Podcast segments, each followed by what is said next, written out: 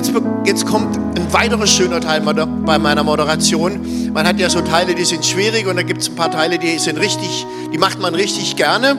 Und dazu gehört unseren Redner vorzustellen. Aber bevor ich ihn vorstelle, will ich auch seine liebe Frau Wessner mal vorstellen. Wessner, steh mal auf, bitte, sei so lieb.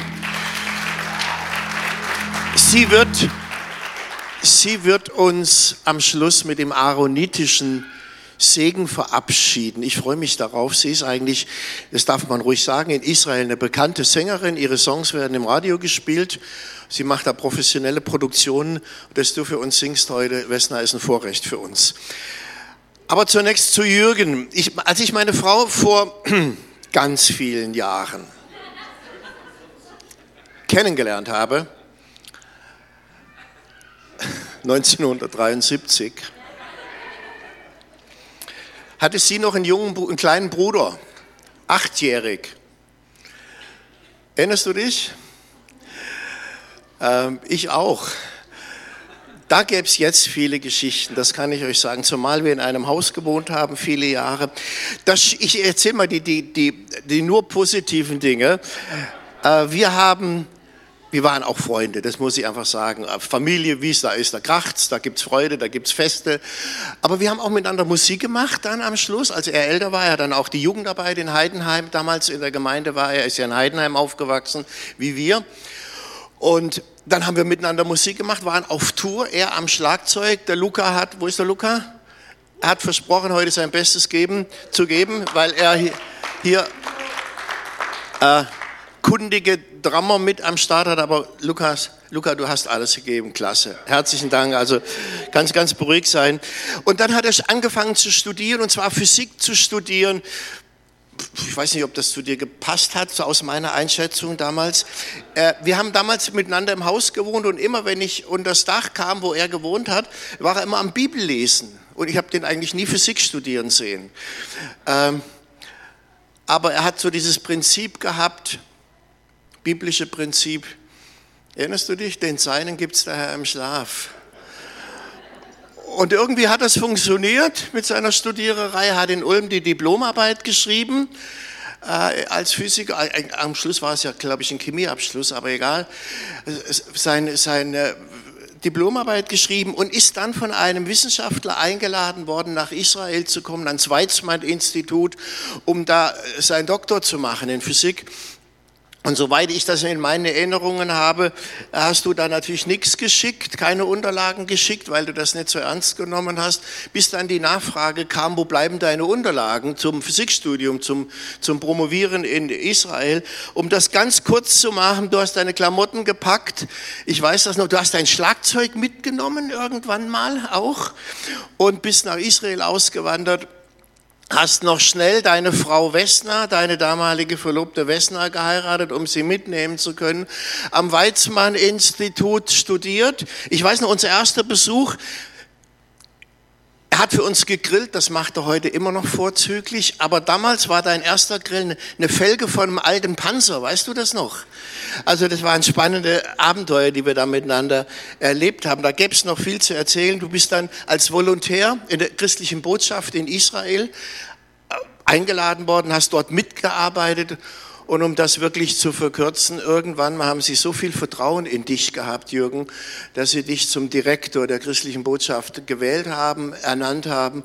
Du bist inzwischen weltweit unterwegs gewesen. Du kannst selber sagen, wie viele Länder ihr vertretet, wie groß eure Arbeit ist, worin sie besteht. Es ist uns ein großes Vorrecht, dich heute hier zu haben. Herzlich willkommen, Jürgen Bühler. Bitte.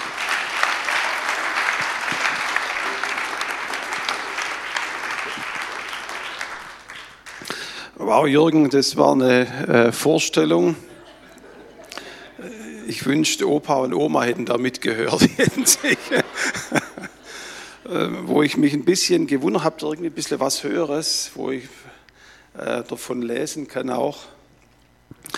Äh, wo ich ein bisschen gestutzt hatte, hat gesagt, ich erzähle nur die positiven Geschichten, ich kann mich ehrlich gesagt an keine negative erinnern. Also von daher.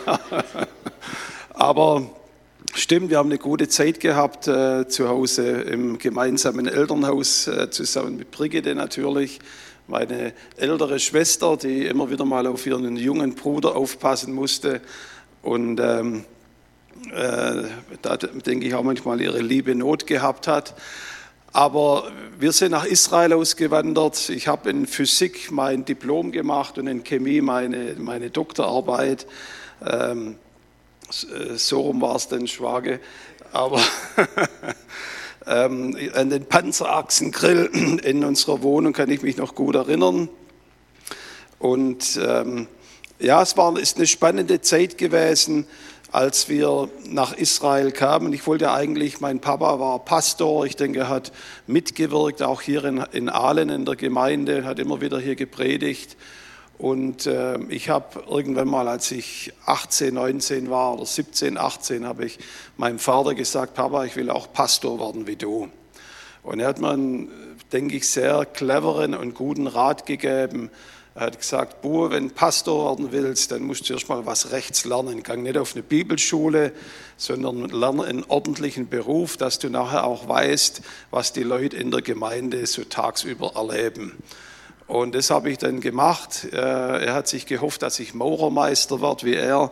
Ich habe dann aber Physik studiert und äh, das hat uns dann nach Israel gebracht. Und es war diese ersten fünf Jahre am Weizmann-Institut. Ich war, ich kann wirklich sagen, wie ein Fundament von dem, was wir heute machen, weil ich die ersten fünf Jahre zusammen mit Vesna, sie hat als eine Krankenschwester in einem Krankenhaus dort gearbeitet, haben wir die Israelis kennengelernt, wie sie wahrhaftig sind. Alle äh, Vorstellungen, die man sich da vielleicht gehabt hat über das heilige Land und das heilige Volk und so weiter, die sind alle ineinander zusammengebrochen innerhalb kürzester Zeit. Aber wir haben gemerkt, es ist ein ungeheures Land, wo wir sehen, wo wir fast täglich gesehen haben, wenn wir durch das Land gefahren sind, wie sich biblische Prophetie vor unseren Augen erfüllt. Und nicht nur das, die vergangenen, wir sind jetzt seit 28 äh, Jahren in Israel, die vergangenen 30, 28 Jahre haben wir gesehen, wie wirklich auch ein Wunder der Entwicklung in diesem Land stattgefunden hat. Der Staat Israel ist ja damals als ein landwirtschaftlicher Staat gegründet worden ich äh, weiß nicht, ob ihr euch noch erinnert, damals hat man, als wir jung waren, da gab es die Jaffa-Orangen. Das war so der Exportschlager aus Israel. An Weihnachten hat man, hat man sich ja noch gefreut über Weihnachten, wenn man eine Mandarine und eine Orange in der Tüte gehabt hat. Und wenn die dazu noch aus dem Heiligen Land kamen, das war absolut genial. Mittlerweile ist Landwirtschaft vielleicht noch zwei Prozent vom Exportvolumen Israels. Was Israel heute ausmacht, ist Hightech, Innovation, Start-up-Companies. Ich weiß nicht, ob ihr alle ein Smartphone habt. Kann ich mal eure Smartphones sehen? Zeig's mir mal. Nur drei. Als Schwager, dann müsst ihr was tun hier zuerst setzt mal auf Silent, dass es ruhig ist. Und dann zweitens, was ähm, in diesen Dingern drin steckt, das meiste, dass ihr zum Beispiel WhatsApp-Message äh, schicken könnt, dass man Textkommunikation zwischen Devices, die verschiedene, ähm, äh, wie sagt man, Geräte ähm, machen kann. Dieser erste Code ist in Israel erfunden worden dass man Videotelefonie machen kann. Das ist in der Tel Aviv Universität die erste Softwarecodes geschrieben worden ist. Heute benutzt man ja schon gar keinen Memory Stick mehr, heute speichert man alles in der Cloud ab, aber früher in der gute alte Zeiten, der erste Memory Stick kam aus der Haifa Universität. Das heißt, viele Dinge, die unser tägliches Leben äh, definieren heute, die sind in Israel entwickelt worden. Und es ist erstaunlich, es ist ein wahnsinnig kleines Land mit gerade mal, äh, momentan sind wir 8,5 Millionen Einwohner. Und dieses Land ist im wahrsten Sinne des Wortes aus dem Wüstenstaub der Negev-Wüste entstanden ist. Aus diesem Land kommen heute Entwicklungen, die unser aller Leben heute radikal verändern. Auch auf medizinischem Bereich, führende Krebstherapien, ob es äh, Multiple Sklerose oder Alzheimer-Krankheit ist, kommen alle aus Israel. Wir sind jetzt durch die Corona-Krise durchgegangen, hoffe ich, dass die äh, langsam zu Ende kommt. Ihr habt gehört, Israel war der Impfweltmeister, zumindest in den ersten äh, paar Monaten. Aber ich habe dann während dem Anfang der Corona-Krise mit einem Knesset-Abgeordneten gesprochen, habe gesagt, Mensch, überall auf der Welt, auch in Israel, da werden jetzt ähm, Sonderzahlungen gemacht für Leute, die wegen Corona nicht mehr arbeiten können. In Israel war es, ich weiß nicht, wie es hier in Deutschland war, 70 Prozent vom Gehalt ist weiterbezahlt worden vom Staat, wenn äh, vor allem in der, in, in der, Tourismusindustrie Leute ihre Arbeitsplätze verloren haben. Dann habe ich gesagt, da endet ihr ja mit einem wahnsinnigen Staatsdefizit, weil das habt ihr ja nicht in eurem Budget gehabt. Und das heißt, ihr werdet eine enorme Inflation haben. Und das sehen wir hier in Deutschland gerade. Der hat mich angeschaut und angelächelt, hat gesagt, Jürgen, wir werden keine Inflation haben. Und habe ich gesagt, wie bezahlt er das alles? Gesagt, wir haben gerade neue Gasfelder gefunden im Mittelmeer und es reicht mehr als genug, um diese ganze Extrakosten von der Corona-Krise zu bezahlen. Israel hat heute dreieinhalb Prozent Inflation. Ich glaube, kein westliches Land hat so eine niedrige Inflationsrate. Und was auch interessant ist, dass wir waren in der, in der Knesset beim Gebetsfrühstück vor ein paar Wochen und da hat der ehemalige Ministerpräsident Netanyahu äh, gesprochen, hat gesagt, jetzt erst vor ein paar Wochen hat Israel mit dem Bruttosozialprodukt pro Kopf Deutschland, Frankreich, Italien und England überholt. Und das ist phänomenal. Es war ein landwirtschaftliches Land, das gab es noch gar nicht vor 80 Jahren. Heute ist Israel erfolgreich in fast alle Bereiche wie jedes andere europäische Land. Vielleicht noch ein letzter Punkt. Ich weiß nicht, ob ihr Unicorns oder Einhörner kennt. Wer von euch kennt die Einhörner? Also nicht die aus den Märchenbüchern, sondern aus dem Wirtschaftsbereich. Wer kennt die wirtschaftlichen Einhörner? okay, einer, der, der, hat mehr, du weißt mehr, wie ich wusste, ich, in dem Gespräch damals mit dem Knesset-Abgeordneten, er hat mir gesagt, Jürgen, ich weiß nicht, ob du weißt, dass wir in Israel, wir haben mehr Einhörner als in der gesamten Europäischen Union. Und ich habe ihn ein bisschen verdutzt angeguckt und gesagt, was weiß ich, habe bisher noch kein Einhorn gesehen. Ah, du weißt nicht, was Einhörner sind. Ich habe gesagt, ehrlich gesagt, ich weiß nicht, von was du redest gesagt, das sind Start-up-Companies, die gerade gegründet worden sind und innerhalb kürzester Zeit eine Milliarde Dollar Börsenwert haben. Und er hat gesagt, wir haben mehr von diesen Start-ups in Israel als die gesamte EU zusammen. Und vor ein paar Wochen habe ich die Zeitung aufgeschlagen in Israel und da heißt es, dass wir jetzt von der Zeit der Einhörner in die Dekahörner übergehen, also die Firmen, die 10 Milliarden Umsatz machen. Ich sage es meinen Jungs immer wieder, gesagt, äh, denkt ja nicht drüber nach, nach Deutschland zurückzugehen. Gibt es zwar gute Bratwürste und so weiter und gutes Sauerkraut, aber die Zukunft, wirtschaftliche und technologische Zukunft, ist das Land, in dem ihr geboren seid, Israel. Und ähm, ist ein faszinierendes Land. Ihr fragt euch, warum äh, soll man eigentlich da davon in einem Sonntag Gottesdienst was hören? Vielleicht ein paar ganz kurze Worte auch über die internationale christliche Botschaft. Uns gibt es seit 1980. Damals 1980, im äh, Juli 1980, um genau zu sein, da hat die israelische Knesset ein Gesetz verabschiedet, das nannte sich das Jerusalem-Gesetz. Und äh, dieses Gesetz hat besagt, dass Jerusalem die ungeteilte und ewige Hauptstadt des Staates Israels ist.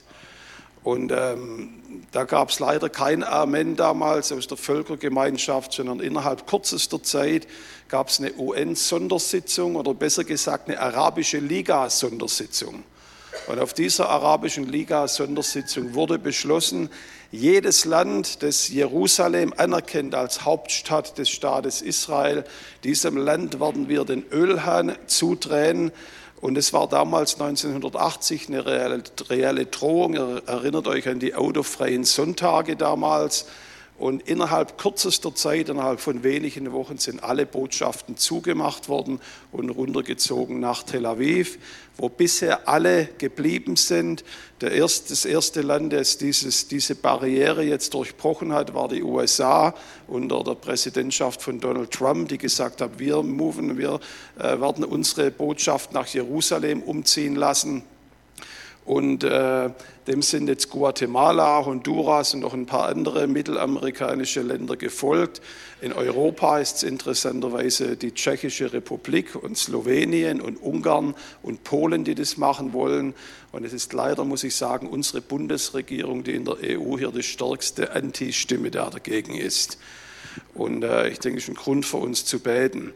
Wie auch immer, damals sind alle Botschaften abgezogen und da hat es eine Konferenz gegeben, da lade ich euch alle dazu ein, das ist das Laubhüttenfest in Jerusalem.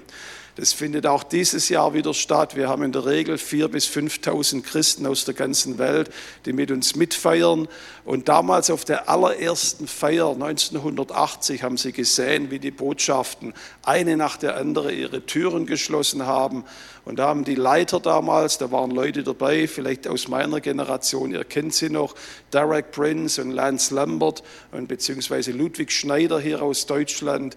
Und die haben gesagt, wenn jetzt alle abhauen, da gründen wir eine internationale christliche Botschaft, um Jerusalem oder Israel zu zeigen, dass es gläubige Christen gibt auf der ganzen Welt, die an der Seite des Staates Israels stehen.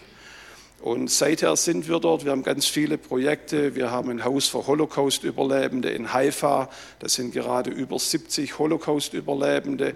Wir haben ganz schnell neuen Zuwachs bekommen, als plötzlich sieben oder acht von den Flüchtlingen aus, Flüchtlingen aus der Ukraine äh, dort äh, Heimat gefunden haben. Wir haben über 80 Überlebende aus der Ukraine rausgebracht nach Israel. Insgesamt, glaube ich, über 800 äh, jüdische Flüchtlinge konnten wir rausfliegen. Äh, wir haben eine Arbeit unter Arabern, unter Palästinensern, unter, unter Drusen in Israel. Wir versuchen, jeden Bevölkerungsteil in Israel mit der Liebe Jesu zu erreichen.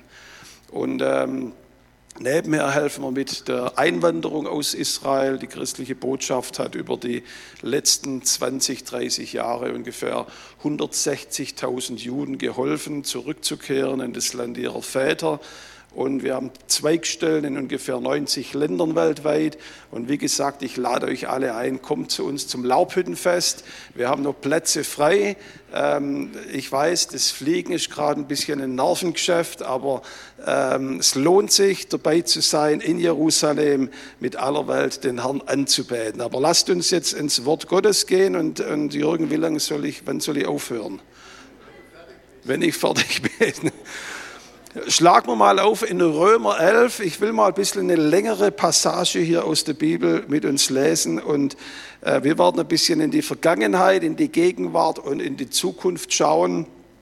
Und ähm, genau, Römer 11, Vers 11. Römer 11, Vers 11, Paulus sagt, so frage ich nun, sind Sie, die Juden, etwa gestrauchelt, damit sie zu Fall kommen sollen? Das sei ferne, vielmehr ist durch ihren Fall das Heil den Heiden zuteil geworden, sodass sie wiederum, um sie wiederum zur Nachahmung zu reizen. Vers 13.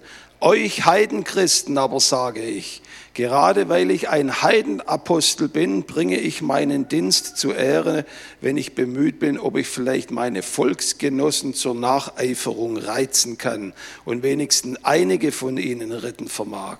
Denn wenn schon ihre Verwerfung die Versöhnung der Welt gewesen ist, was wird da ihre Annahme sein, anders als Leben aus den Toden? Ich lese weiter im Vers 17.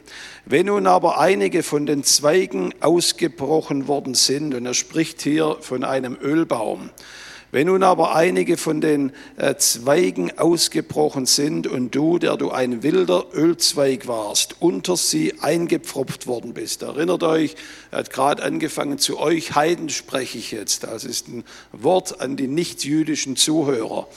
Und er sagt, ihr als wilde Zweige sind unter sie eingepfropft worden und ihr habt dadurch Anteil an der Wurzel und Fettigkeit des Ölbaums erhalten. So rühme dich deswegen nicht gegen die anderen Zweige. Tust du es dennoch, so bedenke wohl, nicht du trägst die Wurzel, sondern die Wurzel trägt dich. Nun wirst du einwenden, ja, aber die Zweige sind ausgebrochen worden, damit ich eingepfropft werde. Ganz recht. Um ihres Unglaubens willen sind sie ausgebrochen worden. Und du stehe nun durch den Glauben. Sei nicht hochmütig, sondern fürchte dich, denn wenn Gott die natürlichen Zweige nicht verschont, verschont hat, so wird er auch dich nicht verschonen. Darum beachte wohl die Güte und auch die Strenge Gottes, seine Strenge gegen die Gefallenen, dagegen die Güte Gottes gegen dich vorausgesetzt, dass auch bei, dass du bei der, der wieder, dir widerfahrenen Gnade bleibst. Sonst wirst auch du aus dem Ölbaum wieder herausgeschnitten werden. Während umgekehrt jene, wenn sie nicht im Unglauben bleiben, wieder eingepfropft werden, denn Gott vermag sie wieder einzupfropfen. Denn wenn du aus dem wilden Ölbaum, von, zum, zu dem du von Haus aus angehörst, herausgeschnitten und gegen die Natur gegen die Natur in den edlen Ölbaum eingepfropft worden bist, wie viel mehr werden diese natürliche Zweige in ihren eigenen Ölbaum eingepfropft werden. Und jetzt noch ein letzter Vers. Ich möchte nicht, dass ihr euch für klug haltet, liebe Brüder, über dieses Geheimnis damit ihr nicht, damit ihr nicht in vermeintlicher Klugheit auf die eigene Gedanken verfallt. Verstockung ist über einen Teil der Israeliten gekommen. Aber bis zu der Zeit, da die Vollzahl der Heiden in die Gemeinde eingegangen ist, und auf diese Weise wird ganz Israel gerettet werden. Paulus benutzt hier ein landwirtschaftliches Beispiel. Er spricht hier von zwei äh, Arten von Ölbäumen. Er sagt, da gibt es wilde Ölbäume und da gibt es äh, ähm, noble, kultivierte, edle Ölbäume. Und er sagt hier ganz ähm, fast konfrontativ, er sagt zu euch, ihr Leute aus den Heidenvölkern. Da möchte ich vielleicht zuerst mal fragen, wer sind denn die Heidenvölker? Ich bin heute Morgen hier am äh, Limes, am Schild zum Limes-Museum vorbeigefahren. Die damalige Welt, in der Paulus diesen Brief geschrieben hat, man kann sagen, die war in drei Teile aufgeteilt, zumindest aus der Sicht des jüdischen Volkes. Da waren zum einen die Juden, und es waren die Leute, die einen Bund mit Gott hatten, eine Beziehung zu Gott hatten, zu denen Gott gesprochen hat. Und dann waren alle anderen Nationen da, egal ob sie Griechen waren, Römer, äh, Parther oder wie sie alle hießen, Ägypter. Und das waren die Heidenvölker, die haben keine persönliche Beziehung zu dem Gott gehabt, der sich der Schöpfer von Himmel und Erde nennt. Und das waren die Heiden. Und dann gab es noch eine dritte äh, Kategorie, über die schreibt Paulus im gleichen Brief an die Römer in Kapitel 1. Und er sagt, da gab es dann noch die Barbaren. Und hier kommt ihr alle jetzt ins Spiel, weil hier äh, in Aalen, bei Aalen, der Limes äh, vorbeifuhr, der da oder vorbeiging, durchging. Das ist ein gewaltiges Bauwerk, das die Römer hingebaut haben. Und es hat die damalige Welt nochmal aufgeteilt zwischen den Heidenvölkern, den griechisch, lateinisch educated, äh, ausgebildeten Völkern äh, gegenüber hinter dem Limes. Weiß nicht, ob jemand aus der Gegend von Wasseralfingen und so weiter kommt. Äh, kann ich mal die Hände sehen? Das waren damals die Barbaren, die ungebildeten, wilden, urwüchsigen wüchsigen Germanen. Ich sehe, die Leute gehen schon raus aus Protest hier. Aber, aber diese Barbaren, das war so das Schlimmste, was einem geschehen konnte. Das waren Leute, wo Gott oder wo das jüdische Volk sagte, vor die gibt es absolut keine Hoffnung. Und die hat Paulus jetzt als Barbaren und Heiden als wilde Ölbäume bezeichnet. Und die gibt es auch heute noch im Nahen Osten. Das sind kleine Sträucher, dornige Sträucher, die haben so olivenartige Früchte. Ähm, und man, wird, man kann sie äh, zu nichts benutzen, also da kommt kein Öl raus, die schmecken nicht, das ist eigentlich wie ein Unkraut. Und dann sagt, spricht Paulus von dem edlen, kultivierten Ölbaum, das ist ein Bild auf Israel, schon der Prophet Jeremia in Kapitel 11 und im Psalm 95 spricht Gott von seinem Volk wie ein edler Ölbaum in seinen Vorhöfen. Er sagt, das sind wir, das jüdische Volk. Und wenn er sagt, das hört sich ein bisschen hart an, aber ich möchte euch eine Stelle lesen aus dem gleichen Brief, Römer Kapitel 9. Da definiert nun Paulus, was die Juden sind.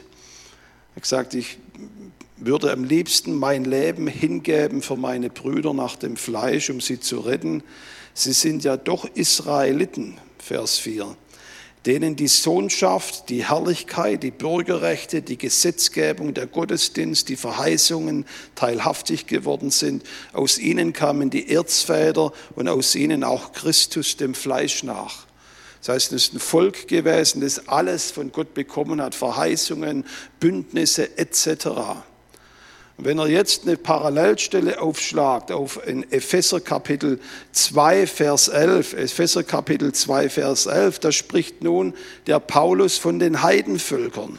Und er schreibt hier an die Gemeinde in Ephesus in Vers 11, sagt, darum erinnert euch daran. Das heißt, es ist ein Zeichen, dass wir das vielleicht gerne vergessen, dass einstmal ihr aus, die, aus dem, die dem Fleisch nach, aus der Unbeschnittenheit kommt. Das heißt, den Heiden, ihr wart zu jener Zeit ohne Christus, ausgeschlossen vom Bürgerrecht Israels, fremd den Bündnissen gegenüber, fremd den Verheißungen gegenüber, ohne Hoffnung und ohne Gott in dieser Welt. Und genau das hat Paulus gemeint, wenn er von edlen und wilden Ölbäumen spricht. Die Heidenvölker, die sind hier in Germanien und anderen Gegenden den Wildschweinen hinterhergerast und haben irgendwelche wilde Götter gehabt, deren Zorn sie ständig äh, zu fürchten hatten. Wenn ihr da ein bisschen mehr lesen wollt, lest bitte die Asterix-Hefte, da könnt ihr das hervorragend finden. Aber das jüdische Volk hat einen direkten Zugang gehabt zum Gott, der Himmel und Erde geschaffen hat. Und jetzt sagt Paulus, hat Gott ein göttliches Programm, ein landwirtschaftliches Programm vorgenommen. Manche von euch kennen das, das, das Programm der Umpfropfung. Und da möchte ich eine Geschichte hier erzählen von, wenn ihr mal beim Jürgen seid. Er hat übrigens auch einen hervorragenden Garten, äh, wo man prima grillen kann. Schmeckt natürlich nicht so gut wie bei uns, aber ähm, ladet euch mal ein bei ihm. Und da werdet ihr sehen, auf seiner Wiese irgendwo in der Ecke, da ist ein alter Apfelbaum. Und ich kann mich noch gut erinnern, als meine Eltern das Haus damals gekauft haben. Es war ein alter, störriger Apfelbaum, da sind äh, saure Äpfel gewachsen und man konnte weder Most draus machen, war viel zu sauer, noch konnte man sie essen. Und meine Mama hat gesagt, Albert, den Baum müssen wir abhacken. Und dann hat mein Papa gesagt, hat gesagt, nein, Ruth, den hacken wir nicht ab, wir holen den Onkel Albert aus Esslingen. Und dann kam der Onkel Albert aus Esslingen. Und was der gemacht hat, ich werde es nie vergessen, ich war vielleicht acht, neun Jahre, er kam, hat allerlei Werkzeuge gebracht und er hat diesen Apfelbaum radikal runtergeschnitten. Ich glaube, da war am Schluss noch ein, zwei originale Zweige drauf. Und dann hat er, nachdem er das gemacht hat, ich habe gedacht, oh je, dieser Baum, der, der, am besten hätten wir ihn doch abgehackt. Das sieht so furchtbar aus. Dann hat er seinen Koffer aufgemacht, Kofferraum aufgemacht und hat mehrere Bündel von Zweigen mit rausgeholt, die er in seinem Baumstück unten in Esslingen hatte, äh, von Boskop-Äpfeln, es waren damals die Pink Ladies der 70er Jahre vielleicht. Und hat dann die Boskop-Äpfel auf diesen Baum aufgepfropft. Und für mich als Junge war das ein wahnsinniges Wunder. Noch zwei, drei Jahre, ich konnte mich erinnern an die saure Äpfel, ist von diesem Baum sind super Boskop-Äpfel gewachsen. Die sind heute, glaube ich, nicht mehr ganz so, so, so süß, weil der äh, äh, Baum müsste ein bisschen mal wieder beschnitten werden und gepflegt werden. Aber was Paulus hier beschreibt, er sagt hier in Römer 11, Vers 24, er sagt, ihr als Heiden, ihr seid gegen die Natur in einen Baum, in einen noblen Ölbaum eingepfropft worden. Was mein Onkel Albert gemacht hat, ist genau das Gegenteil, was Gott hier macht in dieser Geschichte.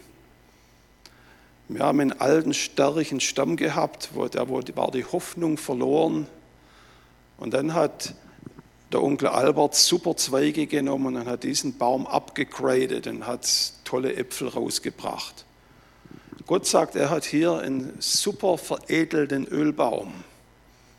Und dann schneidet er die gute Zweige ab und holt wilde Zweige und pfropft sie auf. Ich war die Tage in Weigersheim und da war jemand, der hat ein großes äh, ein Apfelgrundstück gehabt. Ich habe mit ihm nachher gesprochen. Stimmt es, was ich gesagt habe in der Predigt? Ich habe gesagt, absolut. Ich gesagt, du nimmst immer edlere Zweige und du sie auf einen minderwertigen Baum aufpropfen. Und deswegen sagt Paulus, was Gott hier macht, ist absolut gegen die Natur. In der Natur wird es nie funktionieren. Er hat wilde Germanenzweige und wilde Barbarenzweige genommen, hat sie abgeschnitten und hat sie auf diesen Ölbaum Israels aufgepflanzt.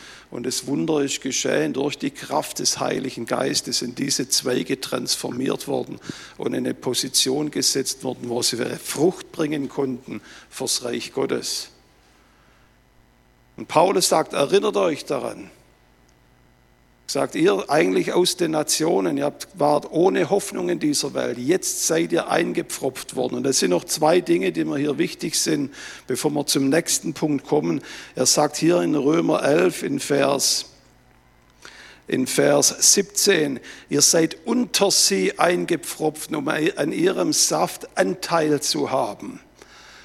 Viele Christen heute weltweit, die halten sich als einen fast neuen Baum im Vergleich zu Israel. Wir sind die Christen und das sind die Juden. Dieses Verständnis hat Paulus nicht gehabt. Er gesagt, ihr Christen aus den Heiden, ihr seid mit eingepfropft worden in diesen jüdischen, israelischen Stamm. Ihr habt Anteil bekommen an den uralten Verheißungen, die die Propheten seit Jahrhunderten eigentlich für Israel gehabt haben, aber die gelten jetzt auch euch. Und dann sagt, ihr habt Anteil bekommen, das Wort, das hier verwendet wird in Griechisch, suk koinono, da kommt das Wort koinonia drin vor. Äh, wer ein bisschen damals aus den 70er, 80er Jahren Musik geliebt hat, ja, die Band Koinonia genannt. War wahrscheinlich damals die beste, beste christliche Band, die es gab.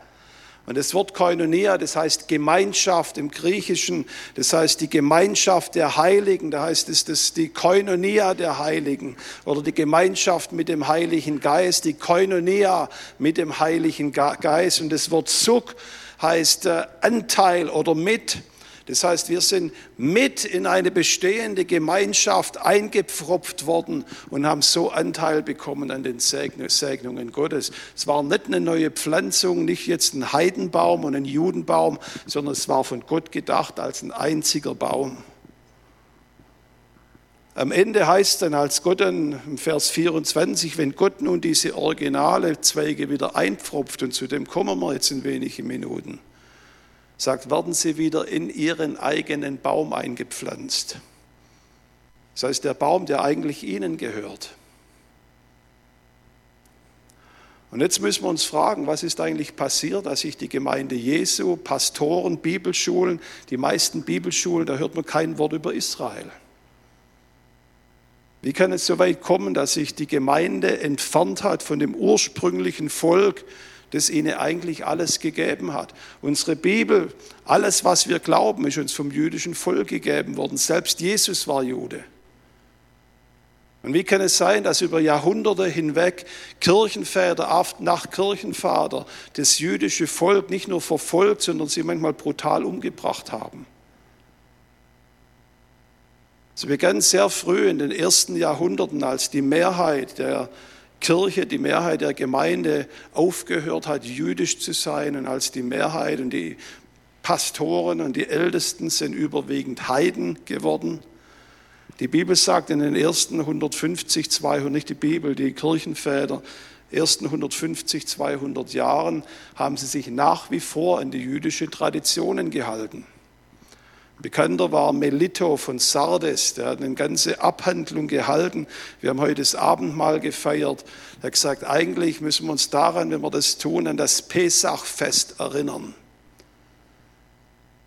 Es war das erste Mal, wo Brot und Wein ein Teil von der Zeremonie gewesen ist. Und wenn man weiter zurückgehen will, kann man sogar bis auf Melchisedek zurückgehen, der mit Brot und Wein herauskam und dem Abraham begegnet ist. Und der Kreuzestod Jesu und seiner Auferstehung wurde eben nicht an Ostern gefeiert, sondern an Pesach. Und die Sonntagsgottesdienste waren eben Schabbatgottesdienste. Und dann ist was passiert, wo ganz schwer einzuschätzen ist. Man wird heute sagen, wow, wenn, wenn wir heute einen, einen, einen wiedergeborenen, bekehrten Bundeskanzler hätten, würde man sagen, wow, preis den Herrn, das ist eine tolle Sache. Aber das ist damals im Römischen Reich passiert, als sich der Konstantin bekehrt hat. Und dieser neu bekehrte römische Kaiser, der in der Vollmacht, die ihm eben von seinem Reich gegeben worden ist, der hat kurzerhand das erste Kirchenkonzil in der nachbiblischen Geschichte gegründet, das Konzil von Nicäa. Und warum erzähle ich euch das? Es war das zweite Konzil in der Geschichte. Es gab vorher ein Konzil, von dem spricht die Bibel davon. Wer weiß, wo das war? Es war in Jerusalem. Apostelgeschichte 15, Kinder davon nachlesen. Was war die große Frage in diesem ersten Kirchenkonzil? Die Frage war, was machen wir mit den ganzen Heiden und Barbaren, die sich gerade überall bekehren? Müssen die so werden wie wir? Müssen die sich jetzt beschneiden lassen? Müssen die aufhören, Schweinsbratwürste zu essen und Koscher zu essen? Und jetzt anfangen, Koscher zu essen? Und die jüdischen Apostel haben gesagt, nein, absolut nicht. Die Männer müssen sich nicht beschneiden lassen. Ich sehe, da geht eine Erleichterung bei den Männern hier durch. Und müssen auch nicht koscher essen, sondern wir wollen ihnen unsere Gesetze nicht auflegen. Das zweite Konzil, da ging es in erster Linie um die Gottheit Jesu. Aber in den letzten Tagen hat der Konstantin das Folgende gemacht und ich lese euch mal vor, was der Konstantin damals gesagt hat. Wir haben gute Nachrichten, schreibt er an die Kirchen ganz im römischen Reich. Wir haben gute Nachrichten für euch. Von jetzt an feiern wir Ostern nicht länger nach der Tradition der Juden. Es wurde festgestellt, dass es besonders unwürdig ist, dem heiligsten aller Feste, nämlich Ostern, dem Brauch der Juden zu folgen die ihre Hände mit dem größten aller Verbrecher beschmutzt haben, Versprechen beschmutzt haben und deren Geist verblendet ist. Wir sollten uns von den abscheulichen Gesellschaft der Juden trennen, denn es ist wahrlich beschämend für uns, dass sie damit, sie damit prahlen zu hören, dass wir ohne ihre Anleitung dieses Fest nicht richtig feiern können. Außerdem ist es unsere Pflicht, nichts gemeinsam zu haben mit den Mördern unseres Herrn. Und jetzt erinnert euch, was wir gerade gelesen haben von Paulus. Er hat gesagt, ihr seid eingepfropft in diesem Ölbaum, aber bitte erhebt euch nicht. Wartet nicht arrogant. Und dann, um Christen davon abzuhalten, weiterhin am Schabbat, der den neuen Tag erfunden, den gab es vorher gar nicht, den Sonntag, hat, den, äh, hat gesagt, Leute, die Schabbat halten, äh, sie werden entweder exkommuniziert oder leider von ihren Ämtern enthoben. Im Konzil von Laodicea, 50 Jahre später, ist diese äh, nochmal zementiert worden. Ich überspringe hier ein bisschen. Das Interessante ist, dass dem, der Kirche damals verboten worden ist, jeglichen Kontakt mit Juden zu unterbinden, sogar verboten worden ist, selbst zu jüdischen Ärzten zu gehen. Ja, wenn wir das wirklich heute noch machen würden, dann dürften wir viele Medizin, die eure Ärzte euch verschreiben, dürften wir nicht mehr nehmen, weil die kommen von Juden. In Amerika gerade 16, jedes 16. Arzneimittel in Amerika wird in Israel hergestellt. Und dann heißt es noch, dass wenn sich Juden bekehren und in der Gemeinde in die Gemeinde reinkommen, wird ihnen verboten, von jetzt an Schabbat zu feiern, die jüdischen Feiertage zu feiern und sie dürfen ihre Kinder nicht mehr beschneiden. Weiß nicht, ob ihr euch erinnert, 300 Jahre vorher gab es ein Konzil. Die Kirche hat die Hände weit aufgemacht, den Heiden hat gesagt, ihr müsst nicht die ganzen Gesetze machen, aber ihr seid willkommen bei uns. Im Jahr 324 nach Christus, 325 nach Christus, hat die Kirche die Türe zugemacht den Juden gegenüber.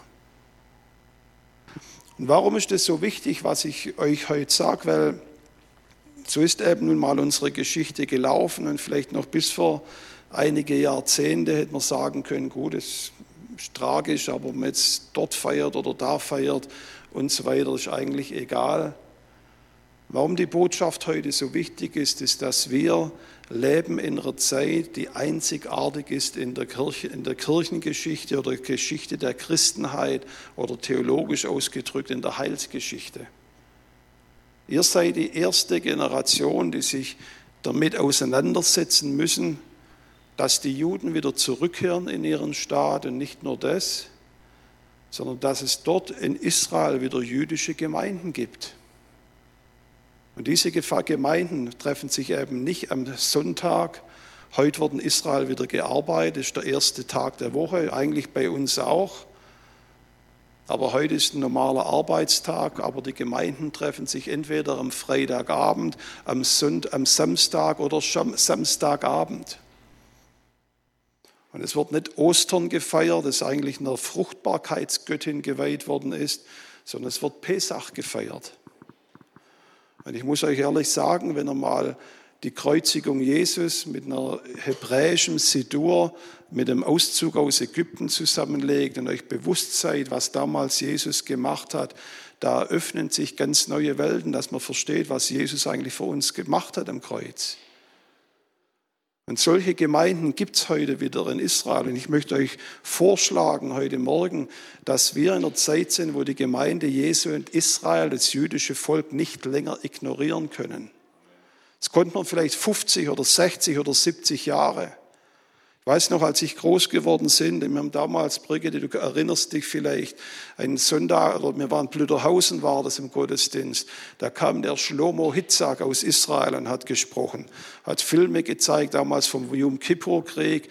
Und die einzige Botschaft, die damals verkündigt worden ist, ja, die Juden sind zurückgekommen in ihr Land, Jesus kommt bald wieder. Wir sind fünf Minuten vor zwölf oder der Zeiger ist eine Minute vor zwölf. Und es war fast 50 Jahre zurück. Wir sind heute in einer Generation, wo wir sehen, dieser Staat ist eben nicht nur ein verfolgter Staat, der durch eine große Trübsal geht, sondern einer der dynamischsten Staaten, den es heute auf der Erde gibt, wo eine Erfindung nach der anderen gemacht wird wo heute Staatsführer kommen, ob es der indische Ministerpräsident ist, der chinesische oder selbst Putin, die nach Israel kommen, um zu lernen, wie sie bestimmte Dinge in ihrem Land zu tun haben.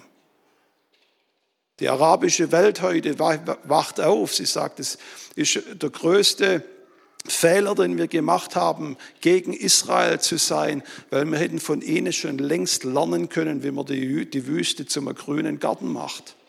Deswegen gibt es heute die Abrahamic Accords, die auch von Donald Trump damals in den Weg geleitet worden sind, wo arabische Nationen zusammenarbeiten mit Israel. Man kann das Land nicht mehr politisch ignorieren und schon gar nicht geistlich.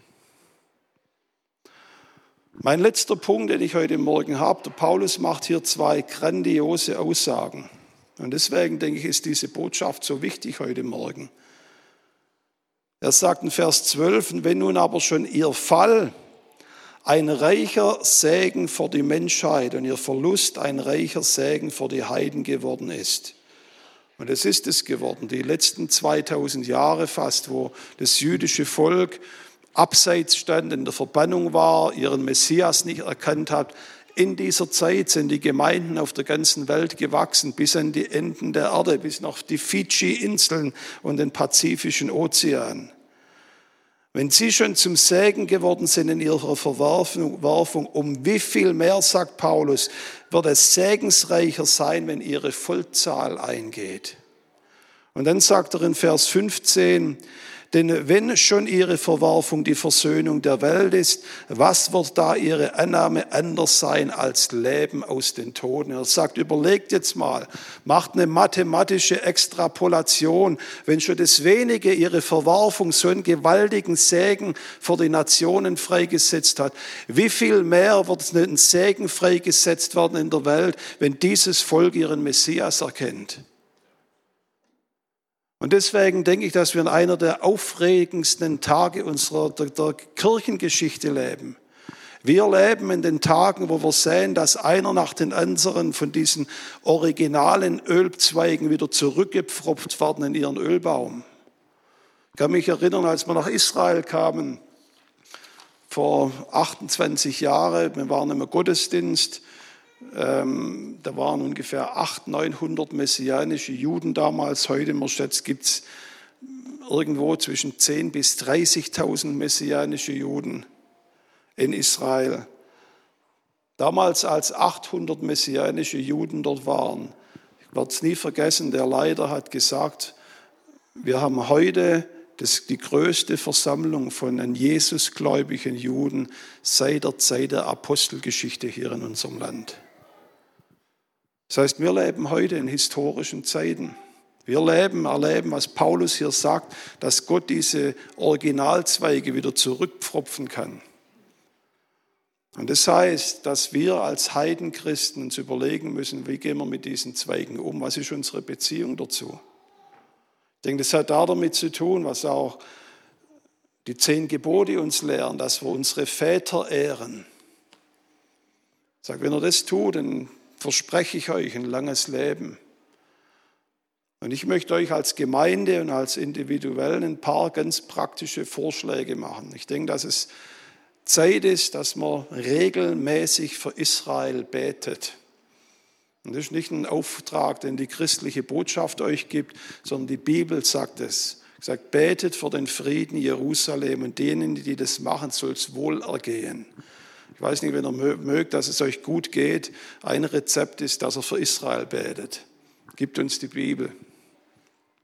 Nummer zwei, setzt euch mit diesen Wurzeln auseinander. Meine Frau hat neulich eine Freundin gesehen, wieder getroffen, gesagt, ich bin durch eine Lebenskrise gegangen, aber was ich plötzlich aus dieser Krise gelernt habe, habe ich die, die, die, eine Wertschätzung für das Alte Testament und für die ganze Bibel. Und ich möchte euch ermutigen, lest mal die ganze Bibel von vorne bis hinten durch, auch die komplizierten Stellen. Und ich garantiere euch, ihr werdet enorme Schätze daraus entdecken. Vieles, was Jesus getan und gesagt hat, geht einem richtig, wird einem da richtig klar. Überlegt euch, was ihr machen könnt hier in unserem Land, wo die Nachrichten voll sind, dass Antisemitismus wieder auf dem Vormarsch ist. Und da möchte ich euch fragen, als Gemeinde in Aalen, ist eure Stimme da dabei zu hören? Wenn Leute demonstrieren gegen Israel, gegen das jüdische Volk. 70 Jahre, 80 Jahre zurück gab es so eine Stimmung, vielleicht noch, war natürlich noch viel mehr. Vielleicht sind wir jetzt gerade in den Anfängen erst von sowas. Einer der größten Fehler, den die Gemeinde damals gemacht hat, sie hat einfach geschwiegen.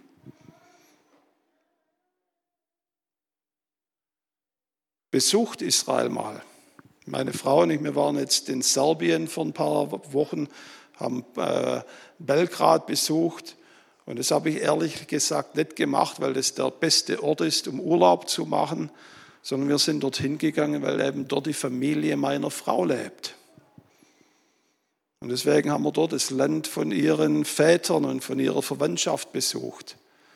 Euer Messias, der euch für eure Sünden gestorben ist, war Jude, ist dort in Israel tätig gewesen. Besucht mal seine Verwandtschaft. Und überlegt euch, was ihr praktisch tun könnt, um diesem Volk ein Segen zu sein. Ich möchte euch eine Geschichte erzählen. Wir, waren, wir sind dabei, ein Projekt, kann man momentan vielleicht mit der Ukraine-Krise ein bisschen besser verstehen.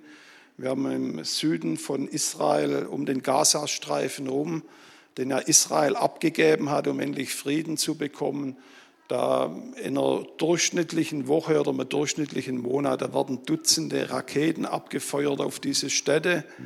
In manchen Wochen oder Monaten sind sogar Tausende, die abgefeuert wurden.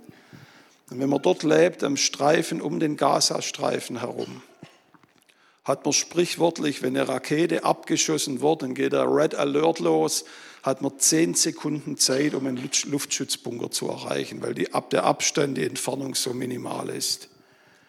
Und von daher haben wir uns entschieden, zusammen mit verschiedenen Bewegungen dort im Süden Israel, äh, Israel zu helfen, indem er mobile Luftschutzbunker aufbaut. Könnten die das ohne uns machen? Vielleicht schon. Aber wir haben 160, 170 äh, Luftschutzbunker die letzten Jahre dorthin gebaut, richtig große. Ähm, äh, die werden mit einem großen Kran und Transporter dorthin gebracht, vor Supermärkte, Kindergärten, Schulen, dass die sofort in den Bunker springen können. Ich kann mich erinnern, vor ein paar Jahren war ich auf der Zeltstadt oben und da hat eine israelische Nummer angerufen, dann habe ich es angenommen. Da habe gesagt, spreche ich mit Jürgen Bühler?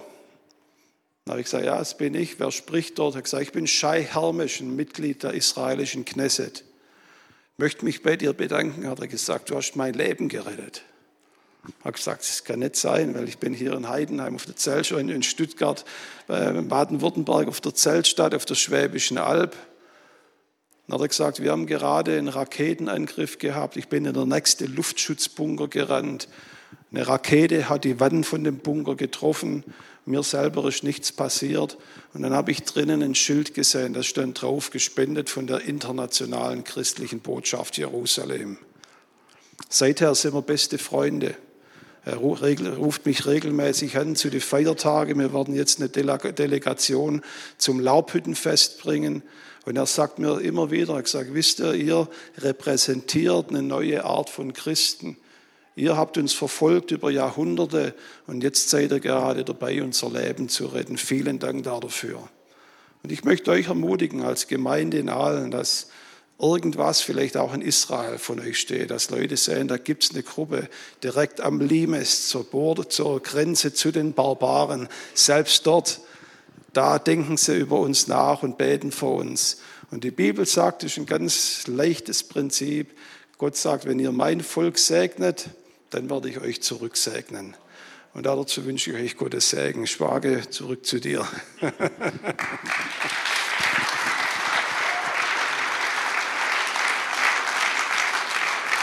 Ganz herzlichen Dank, lieber Jürgen. Wir haben viel gelernt über die Barbaren und von Israel. Und muss hier noch was sagen. Der Jürgen war ja unser Jugendleiter äh, in Heidenheim. Jugendkeller hieß es noch. Vor 40 Jahren. Vor 40 Jahren. Und ich werde es nicht vergessen, er hat eine Bibel oder er hat Theologie studiert und kam dann und hat eine Andacht gehalten über das Vaterunser. Ich weiß nicht, ob du dich erinnerst. Und hat äh, in dieser Andacht betont, hat gesagt, das ist eigentlich ein jüdisches Gebet, das uns Jesus gelehrt hat. Und ich kann mich damals erinnern, ich bin Fuchs, Fuchsteufelswild geworden. Was? Mein Schwager sagt uns, das Gebet von Jesus soll ein jüdisches Gebet sein. Ich kann doch meinen Ohren hier nicht glauben. Ähm, und ich habe da eine Argumentation danach mit ihm gehabt.